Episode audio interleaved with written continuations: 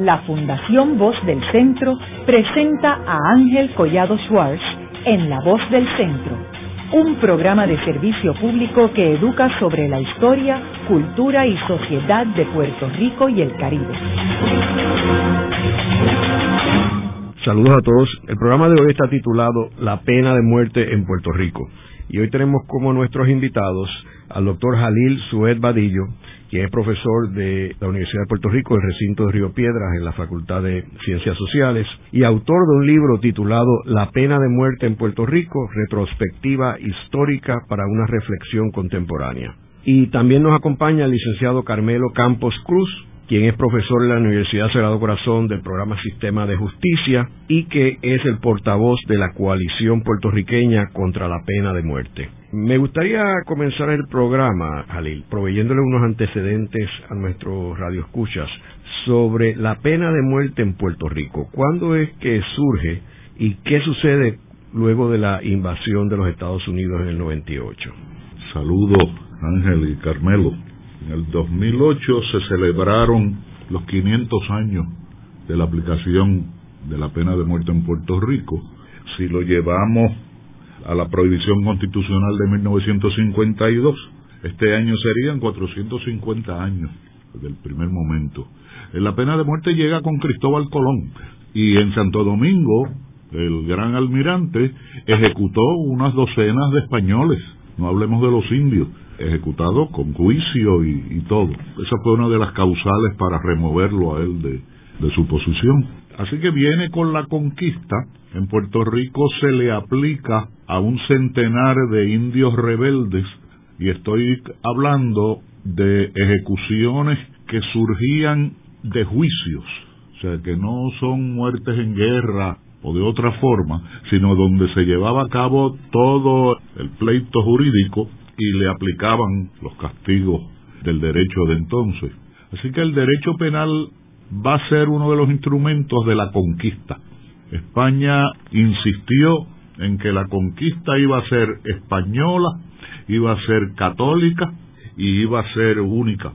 Los instrumentos del Estado, dentro de los cuales están los instrumentos punitivos, está la pena de muerte. En cada siglo varían las causales en la mayoría de los casos, los énfasis y las víctimas. Así que no es un instrumento realmente fijo, está al servicio de los grupos dominantes.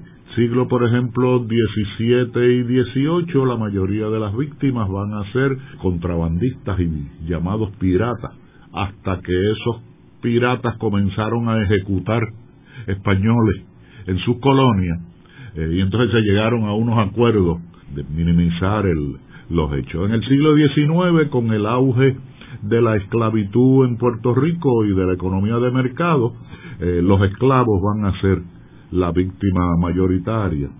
Y curiosamente los militares españoles. Hay una mano férrea que quiere controlar el segmento militar que es peninsular en Puerto Rico y, y los ejecutan por desenvainar una espada, literalmente. Este, no se podía desenvainar una espada jugando. Hasta la llegada de los, de los norteamericanos. Yo tengo una muestra de unos 750 casos desde el siglo XVI eh, que fueron condenados y o ejecutados con la pena de muerte. Y eso es un muestrario, no sé, quizás un 75% este, completo a la luz de, palpar la documentación. ¿Y cómo eran ejecutados? Cada sector social tenía su protocolo. A los nobles, por ejemplo, se les degollaba. Por delitos religiosos, la hoguera. A los plebeyos, la horca o el garrote. Es un collar que con una manigueta por detrás se, se le va asfixiando. La horca se usó predominantemente hasta el 1832, cuando la monarquía decidió que la iba a cambiar por algo más humano, que era el garrote. Eso es interesante porque cuando los americanos vienen, sustituyen el garrote por la horca por las mismas razones. Así que los primeros, bueno, las ejecuciones en el siglo XX van a ser mediante la horca. Como tanto para ahorcar como para aplicar el garrote se necesitaba eh, una tarima y eso a veces salía costoso, se le delegaba a la autoridad militar la ejecución y los soldados fusilaban al, al reo y eso se hizo muy frecuentemente. Estamos hablando de cuando llegan los estadounidenses en el 98. Ellos cambian del garrote a la soga. Sí, sí, a partir del 1902, que es cuando ¿verdad? entra este, la aplicación del Código Penal norteamericano. Los norteamericanos tuvieron que llevar a cabo eh, ejecuciones programadas en el periodo español que no se habían llevado a cabo. Y hubo dos en cada uno, no recuerdo, ejecutaron a cuatro o cinco personas. En Ponce, Ponce se llevaron a cabo. Y entonces los norteamericanos utilizaron el garrote, porque todavía estaba presente. Pero tan pronto ellos sustituyen el derecho penal español por el norteamericano, implantan la horca, que es el 1902. Ahora, es interesante aclarar de que en estos periodos que estamos hablando, el siglo XVII, XVIII, XIX, la pena de muerte existía en prácticamente todas partes del mundo, o sea que no era algo único en Puerto Rico ni los españoles. Así que en aquel tiempo, pues, era algo relativamente normal. ¿Cuándo que empieza a surgir la oposición a la pena de muerte en el mundo? En la época moderna, el primer país que abolió la pena de muerte fue Venezuela, a finales del siglo XIX, 1869, si mal no recuerdo, después Costa Rica, Ecuador, son los primeros países que abolen la pena de muerte para todos los delitos. Casos como el de Panamá a principios del siglo XX, cuando se logra su independencia en 1903, nunca ha tenido la pena de muerte. Así que es un movimiento que se gesta esencialmente en las Américas y en algunos países algunas naciones pequeñas europeas como San Marino, Luxemburgo. El movimiento abolicionista en Puerto Rico tenemos información desde el siglo XVI de momentos que narra muy bien Jalil en su libro donde sacerdotes tratan de boicotear ejecuciones, de hacerle frente y agredir físicamente a las autoridades públicas para que no pudieran ejecutar personas Estamos hablando de, hace varios siglos y esa historia de resistencia y de oposición a la pena de muerte se evidenció también muy claramente en varios incidentes principios del siglo XX. La iglesia oficialmente la condonaba, ¿verdad? O sea, ellos oficialmente no se oponían. Si uno busca incluso la postura actual del catecismo católico, expresa que en algunas condiciones extremas se podría tener la pena de muerte para casos donde esa persona significa un peligro para la comunidad. Lo que pasa es que el catecismo fue creado mucho antes de todo el sistema penitenciario como existe actualmente, donde existen unas facilidades de máxima y super máxima seguridad, donde el Estado tiene un control absoluto de la persona y puede garantizar que esa persona no vuelva a delinquir pero sí en términos formales todavía guarda una postura no completamente abolicionista. Sin embargo, en la práctica, la Iglesia Católica en Puerto Rico y alrededor del planeta es una de las instituciones que más, con, más abiertamente y con más fervor se opone a la pena de muerte. De hecho, uno de los mandamientos dice no matarás. Por supuesto. Y no dice hay excepciones donde puedes matar, no lo dice el mandamiento. En la Biblia hay numerosísimos casos de de apoyo a la pena de muerte. Volviendo a la rica tradición que existe en Puerto Rico en contra de la pena de muerte, la historiadora Naomi Galindo hizo un, un análisis de esos primeros años del siglo XX y documentó, por ejemplo, en unas ejecuciones en Ponce en el 1902, que se la da Galindo, donde los carpinteros se rehusaron a construir el cadalso y los ferreteros a vender la madera y finalmente tuvieron que aplazar la ejecución y utilizar carpinteros del ejército y madera del ejército para realizar esas ejecuciones. Así que Puerto, que Puerto Rico se establezca resistencia en contra de la pena de muerte no es nada nuevo, aún desde antes de haberla abolido en 1929. Además, la, la pena de muerte en Europa y en Estados Unidos tradicionalmente había sido objeto de festejo. Cuando sabían que iban a ahorcar, a ejecutar a alguien, venían de los pueblos limítrofe y, había un holgorio. En Puerto Rico no, en Puerto Rico no. La gente no le gustaba y no se aparecía a esas actividades. ¿Y a qué tú crees que se debía eso, Yo creo que es una identificación con las víctimas. Eh, la pena de muerte corta por, por el lado más flaco. Eh, no son no se ve como actos de justicia eh, se ve como violencia de estado y la gente se identifica. O sea nosotros somos pobres igual que ese individuo estamos en contra de eso. O sea que siempre a través de nuestra historia ha habido esa resistencia. nunca hemos tenido un momento donde la gente ha favorecido la pena de muerte. Yo no tengo constancia tengo constancia de esa de, esa antipatía al, al hecho. Eh, incluso incluso las milicias eh, que tenían que transportar presos de un pueblo a otro los dejaban ir. Este, se escapaban de la cárcel con facilidad y no los iban a buscar. Así que hay una laxitud en la aplicación de los castigos de estado. Este, y, y la gente alcahuetea eso incluso aquí se abolió la pena de muerte en 1929. Luego de eso, se dieron intentos, por ejemplo, de Blanton Winship en 1937 de reinstaurarla y en los años 40 también se dieron intentos y se rechazaron consistentemente por la legislatura de Puerto Rico. Cuando se evalúa en la Asamblea Constituyente la prohibición de la pena de muerte que está en la sección 7 de nuestra Carta de Derechos, hay una discusión muy rica donde participa el entonces constituyente y después gobernador Luis Ferré, eh, otras personas como Jaime Benítez, que era el que dirigía ese grupo de discusión, y luego de una discusión muy acalorada se decidió de forma unánime mantener la prohibición de la pena de muerte como parte de la Carta de Derechos. Y en aquel momento eran pocos los países en el planeta que en cuyas, en cuyas constituciones se establecía una prohibición absoluta de la pena de muerte. Eso es algo que merece destacarse. Y en términos de las ejecuciones en Puerto Rico, ¿cuándo fueron las últimas ejecuciones? Las últimas ejecuciones se realizaron en 1927. En aquel año se dieron las famosas ejecuciones de Arocho y Clemente. Incluso hay una película que se hizo hace muchos años, pero la última fue la de Pascual Ramos el 15 de septiembre de 1927.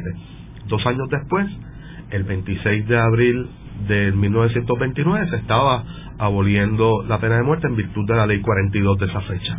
¿Y quién propuso esa ley? Esa ley y varios intentos anteriores fueron propuestos por un legislador de Aguadilla, García Ducos, que durante toda esa década de los años 20 realizó varias gestiones para abolir la pena de muerte desde el año 17. Es interesante que durante este periodo que se aprueba esta ley, en el 29, Antonio Rebarceló era el presidente del Senado y José Tou Soto era el presidente de la Cámara de Representantes. Eh, Carmelo, en términos de las figuras importantes de la política de Puerto Rico en aquel tiempo, personajes como José de Diego, por ejemplo, ¿cuál era la posición de ellos en cuanto a la pena de muerte? José de Diego, que había sido fiscal eh, fue uno de los defensores de la pena de muerte mayores que hubo en esa época. Hay un debate muy recordado donde él le increpa a otro de los legisladores que haría si le asesinaran un hijo y él le contesta que lo perdonaría más si fuera hijo de Diego. ¿Qué otros personajes o, datos interesantes del debate? En, términos de los movimientos que participaron, eh, eh, es importante destacar que el Partido Socialista desde 1919 tenía en su programa de gobierno la abolición de la pena de muerte y fue uno de los movimientos políticos esa legislación al igual que un movimiento muy amplio de organizaciones los espiritistas, los masones las organizaciones sufragistas de mujeres y los grupos religiosos en esa época fueron muy activos. Así que ese frente heterogéneo que tenemos hoy en día luchando contra la pena de muerte es parte de una tradición que se viene dando desde hace mucho tiempo, eh, pero era particularmente fuerte eh, eh, el movimiento espiritista que tenían personas en la legislatura como de una forma muy contundente trabajaron para la abolición. ¿Y la prensa, la opinión pública, también la favoreció? Pues mira, de cosas que he leído, por ejemplo, Muñoz Marín en su época como periodista él rechazaba vehementemente la pena de muerte y tiene unos escritos muy enérgicos sobre, sobre ese tema.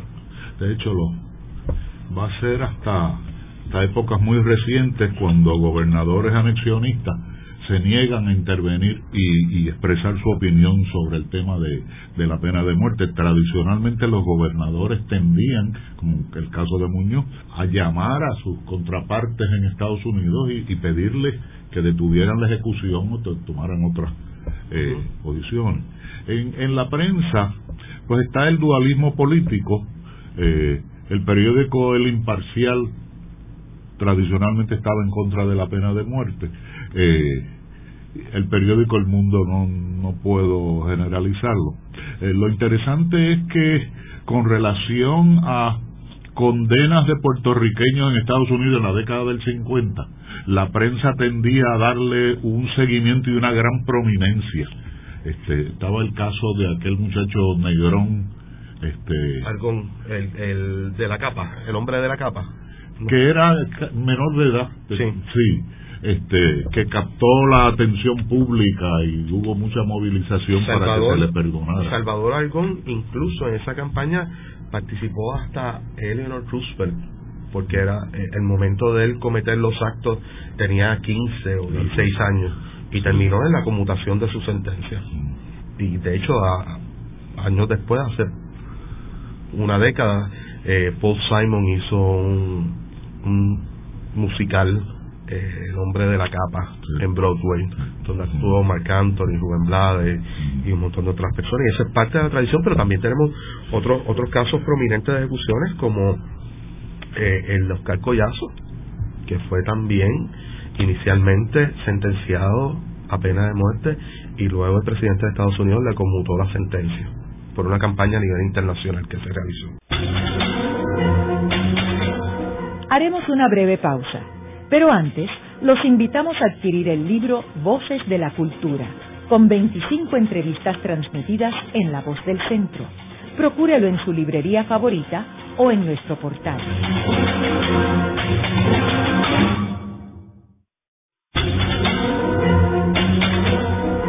Están escuchando a Ángel Collado Schwartz en La Voz del Centro. Ahora pueden accesar a toda hora y desde cualquier lugar la colección completa de un centenar de programas transmitidos por la voz del centro mediante nuestro portal www.vozdelcentro.org. Continuamos con el programa de hoy titulado La pena de muerte en Puerto Rico. Hoy con nuestros invitados, el doctor Jalil Sued Badillo, profesor en la Universidad de Puerto Rico en el recinto de Río Piedras, y el licenciado Carmelo Campos Cruz, portavoz de la coalición puertorriqueña contra la pena de muerte. En el segmento anterior estuvimos hablando de que la pena de muerte existió en Puerto Rico desde que comenzó la colonización en 1508 y no es hasta el 1929 bajo la presidencia de Antonio Rebarceló en el Senado y de José Tou Soto en la Cámara de Representantes que se aprueba una ley que prohíbe la pena de muerte en Puerto Rico. Carmelo, habíamos mencionado en el segmento anterior de que en el 1927 fue la última ejecución en Puerto Rico y que hubo una anterior que tuvo mucha prominencia en Puerto Rico. Háblanos sobre en qué consistió los crímenes eh, que llevaron a estas personas a la pena de muerte. La mayoría de los casos de pena de muerte que se dieron a principios de, del siglo XX eran casos de asesinatos, especialmente el caso de Arocho y Clemente, que fue la penúltima ejecución, fue un caso de violación y asesinato, y el caso de Pascual Ramos fue un caso de asesinato. La ejecución de Arocho y Clemente fue una ejecución muy pública, que fue un proceso donde el pueblo estaba en vilo en todo el juicio y, fue un proceso que fue muy público y muy llamativo. En el caso de Pascual pues fue una ejecución que fue de noche, pasó, fue de, de, un perfil más bajo y eso ya coincidía con el movimiento que existía desde hace tiempo de que debía rechazarse las ejecuciones del Estado como una solución. Jalil, estamos hablando también de La, una vez en el 1898 los estadounidenses invaden a Puerto Rico e imponen sus leyes aquí en Puerto Rico. Me estabas comentando sobre la comunicación que había entre los fiscales estadounidenses y los fiscales puertorriqueños. En el 1899 se publica el famoso informe Carroll, donde los norteamericanos entrevistan sus contrapartes en Puerto Rico en, distintas profesiones y en el campo eh, judicial los puertorriqueños y españoles, jueces, fiscales, le mencionan que una de las causales principales de, de muerte, eh, que yo no lo he podido corroborar, pero en Puerto Rico había sido el infanticidio. Es curioso porque eso es sumamente chocante. Cuando eso ocurre hoy uno se cree que la persona está loca, es una barbaridad, pero parece que en el campo esas muchachas jovencititas ya con a los 18 años con cuatro y cinco hijos realmente las llevaba a, al infanticidio. Lo interesante es que en el 1905 la primera mujer en ser condenada a muerte en Puerto Rico es una Luisa Nevares de Manatí muy jovencita por infanticidio. Eventualmente fue, le fue conmutada la sentencia por buena conducta, pero el caso fue, eh, fue significativo. Hay, hay actividades delictivas insertadas en la cultura que hay que rastrear y hay que eh, investigar y hay que explicar. Este, hoy no, no vemos la conexión con, esa trayectoria histórica. Si nosotros nos remontamos otra vez a los tiempos españoles, sabemos que había una gran coalición entre la Iglesia y el Estado en toda la conquista de América y vemos que eh, los españoles tuvieron una eh, historia este, bastante oscura en términos de la Inquisición y ejecutar personas por razones religiosas. ¿Cómo fue Puerto Rico afectado con esta política de la Gran Inquisición? Bueno, los castigos por delitos religiosos anteceden a la Inquisición. O sea, el Estado podía procesar a una persona por violación a los derechos divinos. Y ese es el caso de Caparra 1519, cuando se ejecuta una camada de sodomitas, según dice el documento. Este, eso es un grupo de, de sodomitas, aparentemente españoles, se les condena a la hoguera. Pero es interesante porque Alonso Manso no ha sido nombrado inquisidor y no está en Puerto Rico todavía, viene a un año o dos después. Así que es el Estado el que lo aplica. Sin embargo, en el 1588, si la Iglesia condena a un grupo de muchachas esclavas por reincidentes en el culto al cabrón, dice el documento literalmente, y las queman. Ese obispo que está en Puerto Rico, si mal no recuerdo ramos, lo van a nombrar arzobispo de Santo Domingo posteriormente. Son los dos casos de aplicación de hoguera eh, como, como instrumento de, de pena de muerte en el pasado. No lo he encontrado posteriormente. En términos de notoriedad, sabemos que el corsario Cofresí fue fusilado por los españoles en el Morro y tirado a una fosa común allí afuera de la muralla. ¿Qué comentarios tiene sobre eso, Alín? Pues el pobre Confresí pecó de mal timing porque España promovía el corsismo y mucha juventud se, se insertaba en empresas de corsarios para asediar la navegación enemiga de España. Pero en la época de Cofresí, unos pocos años antes, eliminaron el corsismo. Así que hay toda una juventud orientada hacia el mar y hacia lo mercenario. Este, los corsos eran mercenarios. Eh, y atacaron barcos que no, no le convenía a España en ese momento, principalmente barcos norteamericanos que tenían comercio con San Tomás y Santa Cruz. Y entonces le tiraron la Marina Americana detrás. Esos son los que lo pinchan en, en Puerto de Jobo. Eh, lo hieren y él camina herido hasta cerca de Patilla, donde lo capturan y capturan un grupo, entonces lo traen a San Juan y los ejecutan.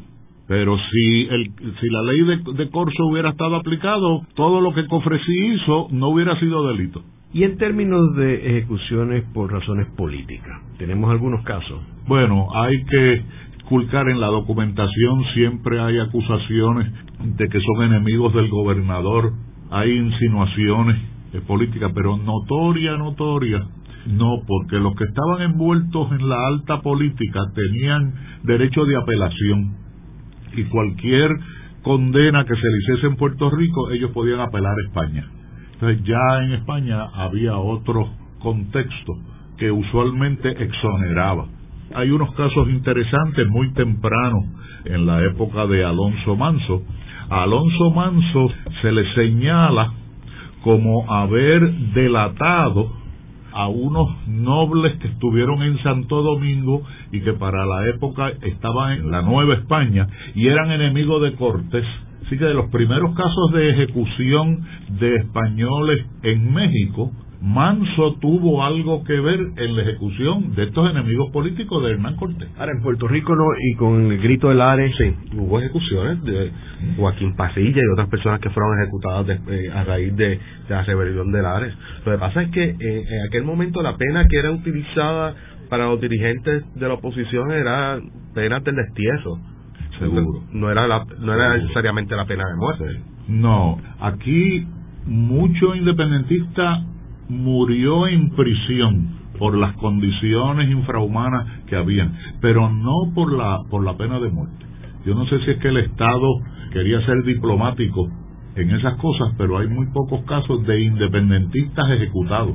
Y ahora mismo no me viene a la a la mente eh, muchos de ellos. Eran exilados de hecho, Ramón Emeterio Betance es el más notorio, que tuvo que salir de Puerto Rico y no podía entrar a ningún territorio español. Ahora que mencionan los patriotas puertorriqueños, es importante destacar que, por ejemplo, el pensamiento de Eugenio María de Hostos a finales del siglo XIX tiene unos escritos contundentes en contra de la pena de muerte a través de sus nociones de derecho penal, que eran las eh, los cursos que él impartía en República Dominicana y de otros documentos que existen, frases que me parece que son muy ilustrativas. Él decía que todo derecho es ilusorio cuando la sociedad se atribuye el de matar a un hombre, cuando caduca para este el de vivir. Y un pensamiento que fue muy firme de Hostos y lo elaboró en, varios de, sus tratados y sus, escritos y merece ser destacado que hay una tradición aquí de, de muchos siglos, no solamente en la acción, sino también en el pensamiento. Es que no se ha enfatizado suficiente que bajo España Puerto Rico lo gobernó una dictadura militar, una mano férrea militar donde eh, el derecho era totalmente secundario. Siempre se le tira la toalla y se quiere hacer ver que tal gobernador fue mejor o peor que el otro. No, no, todos son dictadores militares. Y Hostos y Betance lo acusaron sistemáticamente. Y el problema se agudizó luego de que los españoles son derrotados en Venezuela, que entonces vienen aquí, tienen una mano más dura para evitar que haya ningún tipo de sublevación en Puerto Rico y en Cuba. Así es. Bueno, incluso se monta la audiencia en Puerto Rico, pero la preside el gobernador. Y ese gobernador es un gobernador militar. Así que no se le puede dar mucho auge a de que hay una audiencia cuando el poder sigue estando en manos de los militares. ¿Cuándo es que empieza a coger auge la eliminación de la pena de muerte? En el siglo XX. O sea, ya tú me hablaste de Venezuela, Costa Rica, pero luego de esos casos, eh, Carmelo. Bueno, el licenciado Carlos Román Espada ha estudiado muy bien ese periodo y en uno de sus escritos él señala que a principios del siglo XX comienza a darse ese intento, el Partido Socialista desde el 1919 mantiene en sus programas de gobierno la abolición de la pena de muerte, se hace primero una moratoria de cuatro años para ver qué se iba a hacer con la pena de muerte. Esa moratoria dura de 1917 a 1921. Sucede algo muy interesante, que durante esos años el número de asesinatos baja en Puerto Rico, que corresponde a uno de los planteamientos que se hace, que estudiamos el fenómeno de la pena de muerte, es que no hay un valor disuasivo en la pena capital. Luego de que termina esa moratoria se dan tres intentos fallidos de abolir la pena de muerte en 1921, 23 y 25, hasta que nuevamente en el 1929 es que finalmente, y ya por último se dispone de la pena de muerte en Puerto Rico y de ahí damos un enorme brinco hasta 1994 donde a raíz de la firma del Federal Death Penalty Act por parte del presidente Clinton se amplía dramáticamente el número de delitos por los cuales personas, incluso en Puerto Rico, pueden ser procesados en casos de pena de muerte. Y ese es el escenario que nos trae de una discusión meramente histórica, filosófica sobre la pena capital, a un asunto que vuelve a recorrer, a recobrar una vigencia en lo que es el pueblo de Puerto Rico, que históricamente es opuesto a esa medida, y actualmente nos encontramos ante, en casos que se están viendo en el Tribunal Federal, que podrían finalizar con sentencia de pena de muerte. ¿Y cómo aplican los estados de Estados Unidos? ¿La misma situación? En Estados Unidos se ha abolido la pena de muerte ya en 17 estados. Y ha habido una tendencia muy firme en los años, los últimos años, donde por lo menos un estado abole la pena de muerte por año. El último fue Maryland. Y hay otros estados que están en el proceso de revisión. California hubo una propuesta, la propuesta 34, que se votó sobre ella en noviembre del año pasado y fue derrotada, pero por un margen estrecho. Se vio unos avances en términos de cómo la opinión pública se opone a la pena de muerte, no, no todavía mayoritariamente, pero sí un por ciento significativo. Es importante destacar que California tiene la galera de la muerte más grande de Estados Unidos, sobre 700. No, Texas es donde más personas ejecutan. California es donde más personas tienen esperando ejecución, dan muchas sentencias, pero ejecutan muy pocas personas, lo que convierte ese aparato en una cadena perpetua muy cara, de sobre un millón de dólares por cada persona. Y eso ha hecho repensar en términos no solamente de derechos humanos y de los planteamientos que históricamente se hacen, sino en términos estrictamente presupuestarios, si deben mantenerla o no deben mantenerla pero hay otros 33 estados en Estados Unidos que mantienen la pena de muerte. Si bien cada año hay menos ejecuciones y menos sentencias, por ejemplo, el año pasado tan solo ejecutaron personas en, en nueve estados de los Estados Unidos, que cada vez se cierra más ese círculo a nivel de Estados Unidos y a nivel internacional, ni se diga, ya hay más de dos terceras partes de los países del mundo que han abolido la pena de muerte.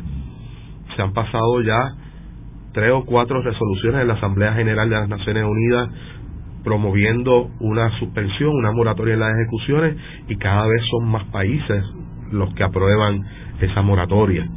Así que estamos en un franco descenso y en lo que podríamos llamar la agonía de la pena de muerte, si bien existen algunos países, y hay países como China, como Arabia Saudí, como Yemen, como Pakistán, aún en el caso de Singapur, donde muchos de los casos son relacionados con el tráfico de drogas, se están dando unas, tendencias interesantes que en años atrás sentencias que se dan de forma automática están pasando unos sedazos y unos controles mayores, aún en países que históricamente tenían una visión pro pena de muerte, no es que la hayan eliminado, el mismo caso de China, pero se ha reducido también dramáticamente. Que uno, uno de los aspectos que vemos de una forma positiva y desafortunadamente eso contrasta dramáticamente con la situación que tenemos en Puerto Rico. Mm. Ahora mismo tenemos 14 casos que podrían finalizar en sentencias de muerte de un pueblo que se ha opuesto enérgicamente a través de su historia en contra de la pena de capital y que entendemos que es una muestra muy clara de la situación jurídica entre Puerto Rico y Estados Unidos, llamémosla como queramos llamarla, pero que va en contra de la voluntad expresada a través de la Constitución y a través de las leyes de Puerto Rico. Y ese es uno de los llamados que hemos estado haciendo y afortunadamente ha hecho eco en unos sectores muy amplios de nuestra sociedad. Cuando hablamos de la coalición puertorriqueña contra la pena de muerte y hablamos del movimiento abolicionista, un movimiento de una amplitud enorme de grupos de derechos humanos, organizaciones estudiantiles, políticas, comunitarias, religiosas, colegios profesionales, personas en su carácter individual y tenemos ahí en los grupos religiosos tenemos desde la Iglesia Católica hasta organizaciones de humanistas, espiritistas, todo el espectro de la religiosidad y la ausencia de ella está en esta causa. Y lo mismo podemos hablar de los sectores políticos.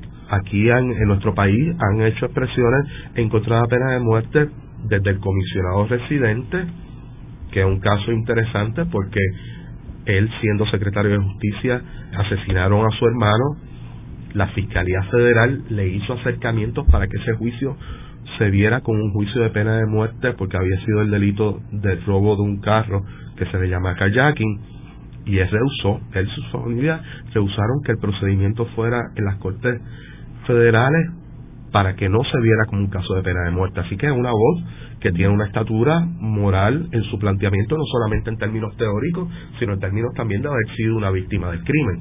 Y por ahí seguimos en los otros sectores, el gobernador Alejandro García Padilla, otros ex gobernadores populares y el independentismo puertorriqueño casi unánimemente también se opone a la pena de muerte.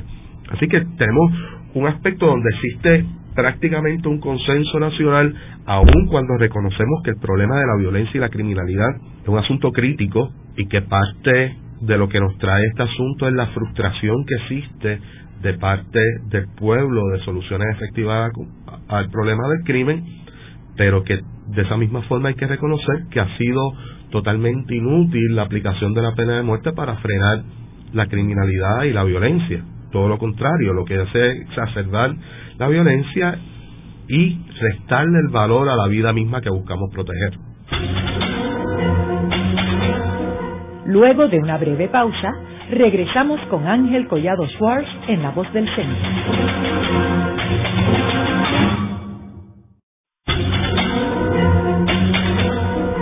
Están escuchando a Ángel Collado Schwartz en La Voz del Centro. Ahora pueden accesar a toda hora y desde cualquier lugar la colección completa de un centenar de programas transmitidos por La Voz del Centro mediante nuestro portal www.vozdelcentro.org. Continuamos con el programa de hoy titulado La pena de muerte en Puerto Rico. Hoy con nuestros invitados el doctor Jalil Sued Badillo, profesor en la Universidad de Puerto Rico en el recinto de Río Piedras, y el licenciado Carmelo Campos Cruz, portavoz de la coalición puertorriqueña contra la pena de muerte. Carmelo, estuvimos hablando de los distintos países del mundo. Hay una tendencia que más y más países prohíban la pena de muerte. ¿Cuál es la situación en el Caribe? Que sabemos que la principal isla, que es Cuba, existe la pena de muerte allí. La situación muy interesante en el entorno regional es que tenemos 13 países que mantienen la pena de muerte en su estatuto, si bien no es que la practiquen en el Caribe. En el Caribe. Y nos estamos refiriendo a prácticamente todo el Caribe angloparlante con la excepción de Granada, más en el Caribe hispanoparlante, Cuba y Guatemala, si vemos el entorno de la cuenca del Caribe. Es curioso, en la mayoría del Caribe angloparlante, Jamaica, Trinidad Tobago, Dominica, etcétera, tiene una posición muy férrea a favor de la pena capital. Y si no escuchamos que, que, que haya más ejecuciones en la región, es porque el Tribunal de Última Instancia de muchos de esos países sigue siendo el Privy Council, el Consejo Privado de la Corte, que determinó en los años 90 que si una persona llevaba más de cinco años esperando su ejecución, tenía que ser conmutada automáticamente por cadena perpetua. Y de esa forma, de sopetón con otras decisiones de ese mismo tribunal, se ha limitado grandemente las ejecuciones del Caribe, pero por ejemplo en los procesos que mencionaba en las Naciones Unidas, de los votos que se hacen en contra de la moratoria mundial de las ejecuciones, de la suspensión de las ejecuciones, una cuarta parte de los votos en contra de esa resolución son de países caribeños. Así que eso nos da una buena idea de cómo se mantiene un sentimiento pro pena de muerte todavía en muchos de esos estados es interesante, tuve la oportunidad de hacer un análisis de cómo eran las tasas de asesinatos de los países del Gran Caribe que tenían la pena de muerte y aquellos que no tenían, haciendo la salvedad que el Caribe junto con el sur de África son los sectores con las tasas de asesinatos más altas en todo el mundo. Y de ese ejercicio lo que surgió es que la tasa de asesinatos en los países que tienen la pena de muerte es más alta que aquellos que no la tienen en la región caribeña. Entonces, en el caso, hay casos interesantes, por ejemplo, el caso de Cuba, que no se realiza una ejecución desde el 1900, desde el 2003. Actualmente no hay ninguna persona esperando ejecución. Lo mismo en el caso de Guatemala, la galera de la muerte en Guatemala también está, está vacía, así que nos podemos, en ese sentido, Latinoamérica está a la vanguardia del movimiento abolicionista como lo estuvo desde que eh, Venezuela y Costa Rica fueron de los primeros países del mundo en abolir la pena de muerte. Imagino que otros países, excolonias de Inglaterra como Australia, Nueva Zelanda, que son países avanzados, también la prohíben, ¿no? Esos países definitivamente, donde se mantiene la pena de muerte todavía, hay una sección obviamente del mundo árabe, del sur de, del norte de África y de, del Oriente Medio, que mantiene la pena de muerte. En Asia, indiscutiblemente, y el país que más ejecuciones mantiene anualmente es China. Y en Europa, el único país que mantiene la pena de muerte es Bielorrusia. Y en el hemisferio americano, Estados Unidos, que sí desafortunadamente realiza ejecuciones todos los años, más los países que estaba mencionando del Caribe, donde no son tan usuales las ejecuciones. Y en términos de los puertorriqueños en Estados Unidos, ¿cuál es la situación los puertorriqueños que están condenados a la pena capital? Pues ese es un aspecto que merece mucha atención cuando se dio la ejecución de Ángel Nieves Díaz el 13 de diciembre del 2006. La Universidad del Sagrado Corazón, específicamente el Instituto para la Promoción de los Derechos Humanos, INIPRODER, realizó una, una investigación para determinar quiénes eran los puertorriqueños y descendientes de puertorriqueños que esperan ejecución en Estados Unidos. La última lista que está disponible fue al pasado 11 de febrero y se desprenden que hay 32 personas puertorriqueños y descendientes de puertorriqueñños y ahí nos vamos a encontrar dentro de lo que es la realidad migratoria puertorriqueña de tercera, cuarta generación personas que se definen como Puerto Rican Irish, otras personas que se describen como mitad cubano, mitad mexicano y puertorriqueño, así que hasta puertorriqueños que nacieron de aquí, fue, nacieron en Puerto Rico, fueron a trabajar en Estados Unidos, terminaron con una sentencia de pena de muerte. Entonces estamos hablando, hay 31 en 7 estados y una en la jurisdicción federal. ¿Y ¿Cuáles son esos siete estados? Los siete estados son California, Carolina del Norte, Delaware, Florida con 10 personas, Georgia con 1, Pensilvania, que es el estado que más personas tiene, con 14, Texas y una persona que está en, la galera de la muerte federal. Así que por mucho es la costa este donde tenemos más personas esperando ejecución, especialmente en Pensilvania. ¿Y cuáles son los crímenes? La inmensa mayoría de los casos son casos de asesinato en diferentes circunstancias, en contexto de, tráfico de droga, de violencia doméstica. Básicamente ese es el denominador de todos esos casos. ¿En qué estatus están esos casos? ¿Están en apelaciones? El estatus es bastante variado. Tenemos desde sentencias que se dieron en los pasados meses hasta personas que llevan años realizando sus apelaciones. Estos son procesos muy largos que duran décadas y cuando se da un caso en los estados, primero tiene los recursos a través de las cortes estatales hasta llegar al Tribunal Supremo de esa jurisdicción y cuando agotan los remedios en los tribunales estatales, entonces tienen los remedios en las cortes federales a través de, mecanismos de habeas corpus donde tienen oportunidades tanto en la Corte de Distrito como el Tribunal Operativo y finalmente en el Tribunal Supremo.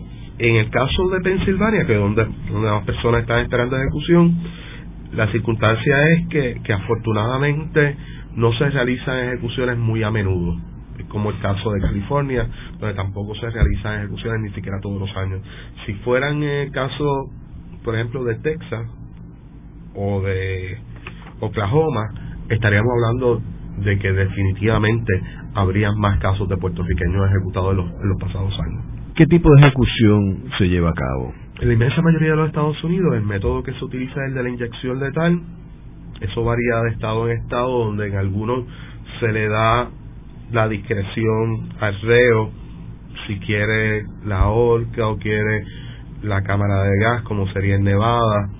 Pero en inmensa mayoría de los casos, y el último caso lo ejemplifica, que fue el de ingeniería del día, es a través de la inyección letal. Pero aquí volvemos al planteamiento de Jalil al principio de esta discusión sobre el método humano de realizar una ejecución y eso ha sido la búsqueda de lo imposible, porque primero fue la horca, después la guillotina, después la, la silla eléctrica, después la cámara de gas, finalmente la inyección letal, pero se ha descubierto que no existe un modo humano de realizar una ejecución. Se ha documentado, por ejemplo, en el caso de la inyección letal, que sobre el 80% de las personas que sean ejecutadas se le administra menos cantidad de analgésico que el que sería necesario para realizar una operación. Es decir, que esas personas están sintiendo en el momento que son ejecutadas. Es que el acto de quitarle la vida es lo que es inhumano, por supuesto. Así que uno no puede humanizar algo que es inhumano. Definitivamente. Luego de la pausa, continuamos con Ángel Collado Schwartz en La Voz del Centro.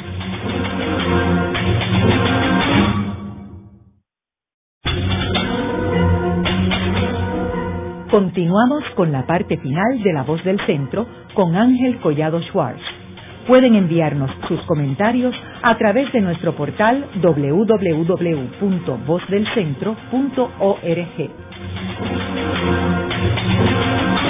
Continuamos con el programa de hoy titulado La pena de muerte en Puerto Rico. Hoy con nuestros invitados, el doctor Jalil Sued Badillo, profesor en la Universidad de Puerto Rico en el recinto de Río Piedras, y el licenciado Carmelo Campos Cruz, portavoz de la coalición puertorriqueña contra la pena de muerte. Jalil, en uno de los otros segmentos hablamos de que en el siglo XIX es que empieza a haber una tendencia eh, en, Europa particularmente de eliminar las torturas y, la, pena de muerte eh, y pero vemos que en las colonias de estos países europeos no se seguía ese esa tendencia aquí. Explícanos qué es lo que estaba pasando entre lo que pasaba sucedía en Europa y lo que estaba pasando en las colonias bueno, va a ser en, en, Francia donde el derecho penal va a tener grandes avances a finales del siglo XVIII, eh, con pensadores como Beccaria, eh, donde se toman unas posturas muy fuertes contra la tortura judicial, que eso era terrible y extenso, y contra la cantidad también considerable de delitos eh, donde se aplicaba la pena de muerte. Inglaterra llegó a tener como 400 delitos de los cuales eh, la acción cometida realmente era eh, tonta. Eh, una doméstica robándose algo de casa de los amos le aplicaban la, pena de muerte. a partir de este impacto del pensamiento francés, el derecho penal en muchos países de Europa empieza a recortarse y a reducirse el número de, de delitos penados y de eliminar la tortura judicial. Eh, irónico, porque ahora me recuerdo que el caso más insólito eh, fue la aplicación de la pena de muerte a la familia de Tupac Amaru en el Perú, donde ejecutaron al caudillo indígena con toda su familia a descuartizamiento. Y esa es una España ya casi próxima a las luchas por la independencia. Eh, pero la tendencia fue a ir bajando eh, considerablemente. Sin embargo, en las colonias, como se nota en Puerto Rico, esa dinámica fue sumamente lenta. Y a mediados del siglo XIX tenemos eh, esclavos ejecutados en Puerto Rico, donde se le cortan los pies y las manos y se le enganchan en la salida o la entrada del pueblo. Esas son cosas bárbaras para la época. Así que la colonia eh, sigue reproduciendo los, los antiguos males que ya en la metrópoli están superados. Carmelo, me gustaría ahora que entráramos al, a la actualidad. Este, eh, hemos tenido recientemente un caso que es el de Alexis Candelario, eh, que ha capturado y, todas las noticias y todas las primeras planas en Puerto Rico, y vemos como un jurado, que en el caso federal tiene que ser por unanimidad, para aplicar la pena de muerte, eh, la vasta mayoría del jurado estuvo de acuerdo con la pena de muerte y fue una persona, la disidente, y la que no permitió que se aplicara la pena capital Alexis Candelario. Ahora, ¿cómo tú puedes armonizar el comentario que habías hecho anteriormente de que la mayoría de los puertorriqueños se oponen a la pena de muerte con esta situación de este jurado? De una forma muy sencilla y es explicando cuál es el proceso de selección de esos jurados. A veces los procesos de selección de jurados en estos casos de pena de muerte son más largos que el juicio en sí, porque tanto la fiscalía como la defensa sabe que literalmente se va la vida en seleccionar bien o mal a esos jurados. primero por el factor de la unanimidad que es requerido para una sentencia, tanto en la parte de, la determinación de culpabilidad como en la parte de sentencia, que son dos partes separadas del juicio. Lo importante es que en estos juicios se le da unos cuestionarios larguísimos sobre 100 preguntas de toda naturaleza y si la persona establece que está opuesta a la pena de muerte, automáticamente es excluida de ese jurado es lo que se dice en inglés un Dead Qualified Juror. De forma que esos jurados son personas que estarían dispuestas a dar una sentencia de muerte. Y si cualquier persona llega allí y dice, pues yo no creo en la muerte, la pena de muerte, yo no estoy dispuesto a dar una sentencia de muerte, automáticamente se saca de ese jurado, además de otros factores como el dominio del idioma inglés que es requerido en el Tribunal Federal para ser jurado. Así que no nos encontramos ante un jurado que es necesariamente representativo del pueblo puertorriqueño.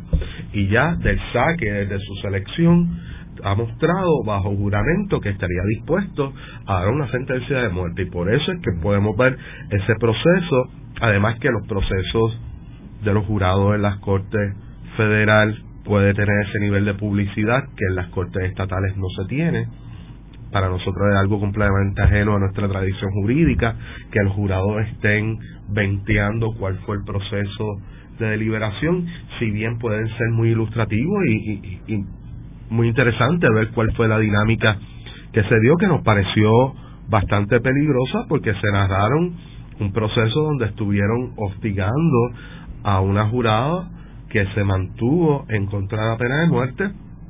Y otro aspecto que merece destacarse es que en ese caso se trataba que esta persona tuviese personas presas, familiares presos, como un factor que podía anular su capacidad para ser eh, jurado en estos juicios y que presenta un aspecto de discriminación craso hacia un sector que ni siquiera es que esa persona haya sido convicta de delito, simplemente por el hecho de esta persona tener familiares en un país donde tenemos actualmente más de 13.000 personas encarceladas, donde ha habido una cantidad grande de personas que han sido convictas de delitos, entonces también se busca otro factor adicional de discrimen, no solamente que esté dispuesto a dar una sentencia de pena de muerte, que conozca y pueda y domine el idioma inglés, sino que también no pueda no puede tener nadie en su familia que haya tenido ninguna tacha para entonces ser de los aquellos que pueden juzgar uno de estos casos. Eso lo que nos demuestra es que tenemos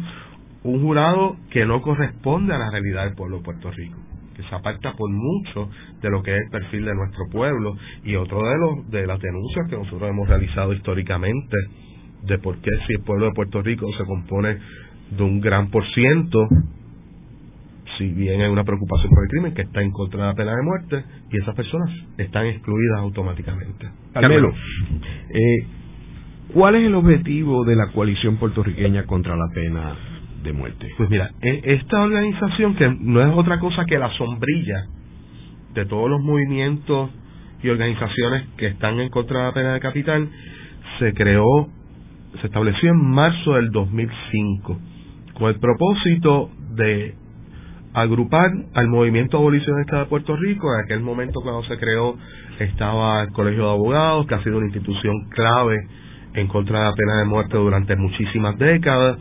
Estaba Amnistía Internacional, habían movimientos políticos como el Frente Socialista y el Movimiento Independentista Nacional Astosiano, organizaciones estudiantiles como la Asociación Nacional de Estudiantes de Derecho la Interamericana, y poco a poco se han unido muchísimas organizaciones de sectores desde colegios de trabajadores sociales y colegios de tecnólogos médicos, organizaciones religiosas, múltiples organizaciones religiosas, organizaciones de derechos humanos también, la American Civil Liberties Union, Amnistía Internacional, repito, organizaciones de víctimas del crimen, de familiares de víctimas del crimen, que desde antes de establecerse la coalición tienen una postura en contra de la pena de muerte, porque entienden que la pena capital no es una solución para las víctimas ni para su proceso de duelo. Así que es una coalición muy amplia que ha buscado hacer unas gestiones de incentivar a que esas personas que nos oponemos a la pena de muerte llevemos este mensaje desde la diversidad de discursos y de, de, posturas que hay en contra de la pena capital y para eso se han realizado campañas educativas de cabildeo, se ha ido por ejemplo al Comité de Descolonización de las Naciones Unidas durante los pasados cinco años, presentando cómo el asunto de la pena de muerte en Puerto Rico incide directamente eh, el asunto de la, autodeterminación. Tenemos una presencia a nivel internacional bastante rica. Desde el 2008 son parte de la Coalición Mundial contra la Pena de Muerte.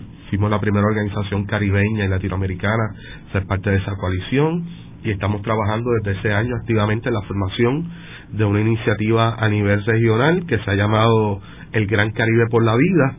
Actualmente somos parte del comité de trabajo junto a compañeros de Guatemala, de Jamaica, de Trinidad Tobago y la coalición puertorriqueña contra la pena de muerte eh, trabaja como la Secretaría General de ese esfuerzo a nivel regional, además de muchos trabajos que se han realizado con las propias víctimas del crimen, en el proceso con el sector religioso y en el sector educativo, decisivamente. Que entendemos que es un asunto principal en esta lucha. En la medida que se desmitifica el asunto de la pena de muerte y se pone la información clara, el público y el pueblo tiende a reaccionar de una forma diferente. En el programa de hoy hemos discutido la pena de muerte en Puerto Rico. Vemos cómo los puertorriqueños a través de su historia se han opuesto a la pena de muerte y que aunque existió en Puerto Rico hasta 1929, desde ese momento que, que, lo prohíbe unas leyes en Puerto Rico, no se ha llevado ninguna ejecución en Puerto Rico. Más aún, en 1952 la Constitución del Estado Libre Asociado prohíbe eh, la pena de muerte en Puerto Rico. Pero la situación política entre Puerto Rico y los Estados Unidos nos trae la pena de muerte a través de las leyes federales que aplican en Puerto Rico. Vemos que la pena de muerte es un ejemplo de la barbarie de esta civilización, un acto inhumano que no debería existir en ninguna parte del mundo. Eh, muchas gracias, Ali. Y Gracias. Esta ha sido una producción como servicio público de la Fundación Voz del Centro. Los invitamos a sintonizarnos la próxima semana a la misma hora. Y recuerden que pueden adquirir el libro Voces de la Cultura en su librería favorita o en nuestro portal. Thank you.